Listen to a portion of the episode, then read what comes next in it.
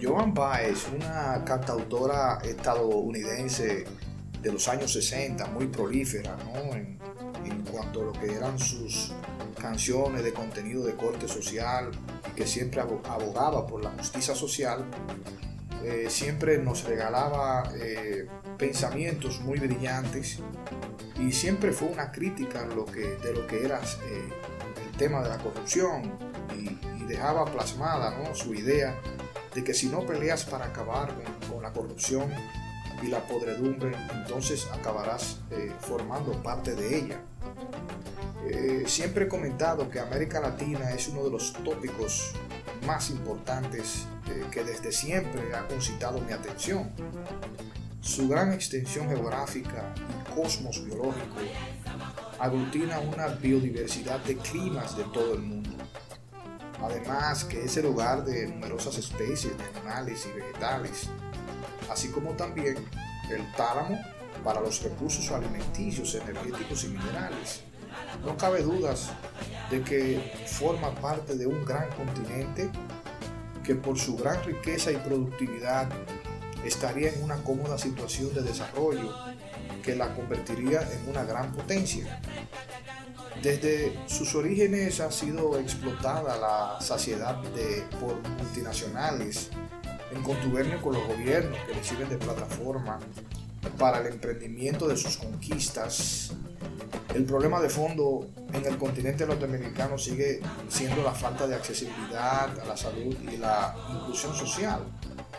Lo que se trata de llamar a la atención es que las sociedades tengan una asistencia más justa la intervención del Estado se hace imprescindible.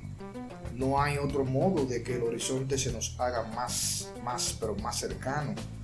El, el tema salud y educación es la base fundamental para que el desarrollo cuente con los recursos humanos que tienen que ver con el bienestar de una nación. Podemos citar países con una densidad poblacional considerable, tales como Bolivia, eh, Paraguay, y Haití, incluso nosotros. Eh, dichos guarismos eh, son indicadores que nos dicen que todavía hay problemas de accesibilidad hasta llegar a ellos. Eh, refiriéndonos a los médicos, las camas hospitalarias resultan escasas. Tenemos el caso de Guatemala y El Salvador. Según estuve investigando los números, que por cada mil habitantes solo disponen de 1,9 camas esto revela que en cuanto a la salud hay mucho que cuestionar en la gestión de los gobiernos, que disponen de cuantiosos recursos que focalizan la necesidad de una mayor atención. Ni hablar de la educación en donde todavía se muestran unos índices de analfabetismo considerables. Aparentemente se hacen esfuerzos para disminuirlo, pero se necesita cada vez más recursos que fortalezca la preparación conocimiento de los maestros, al igual eh, eh, motivar al estudiante y centrarlo hacia el aprendizaje eh, de cara a la competitividad del futuro que surja en el marco laboral.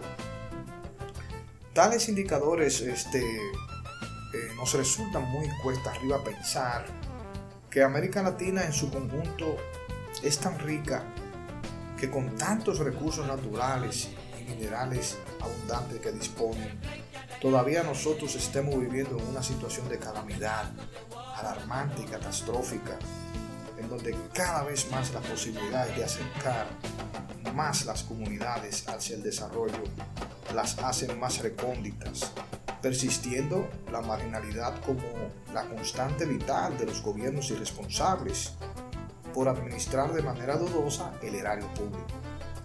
Ante todas estas vulnerabilidades que hay en las sociedades latinoamericanas, estamos teniendo violencia de toda clase. Eh, eh, se deriva la delincuencia a granel, la migración masiva expresada en distintos lugares de América Latina. Recuerdo que Che Guevara decía que eh, no hay nada más parecido que la pobreza, la, que la pobreza, que un enano de enorme, de enorme cabeza, eh, panza inflada y brazos largos y piernas cortas.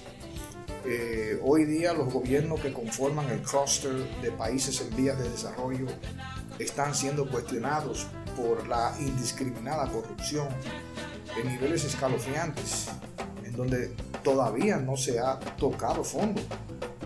El flagelo de la corrupción es una cultura a nivel general y difícil de erradicar. No perdemos las esperanzas de que eso se erradique, pero es cuesta arriba esta altura de juego. Eh, solo la voluntad política y de una justicia más fehaciente podría mejorar la deteriorada percepción que se tiene sobre el manejo indebido de los gobiernos latinoamericanos. Tenemos el caso de Perú, que fue, fue uno de los, de los países que realmente generó y concitó la atención ¿no? a nivel de Latinoamérica con el tema de la corrupción, en donde eso creó un efecto dominó, incluso llevándose de por medio la vida de un egregio político eh, como Alan García, eh, brillante, ¿no? Sin embargo, pues fue eh, sujeto de crítica y persecución. Eh, y que de hecho, pues, estos han sido los, los, únicos responsables de toda la debacle económica que muchas veces la cena la democracia de los pueblos. Miren el caso de Venezuela, lo que sucede actualmente allí.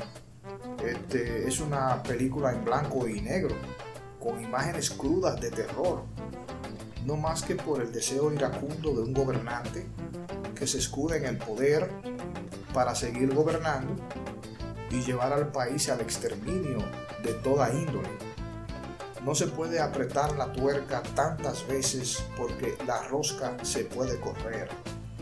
En definitiva, este, el, análisis eh, planteado en, en este episodio sobre América Latina es una preocupación que viene de décadas atrás.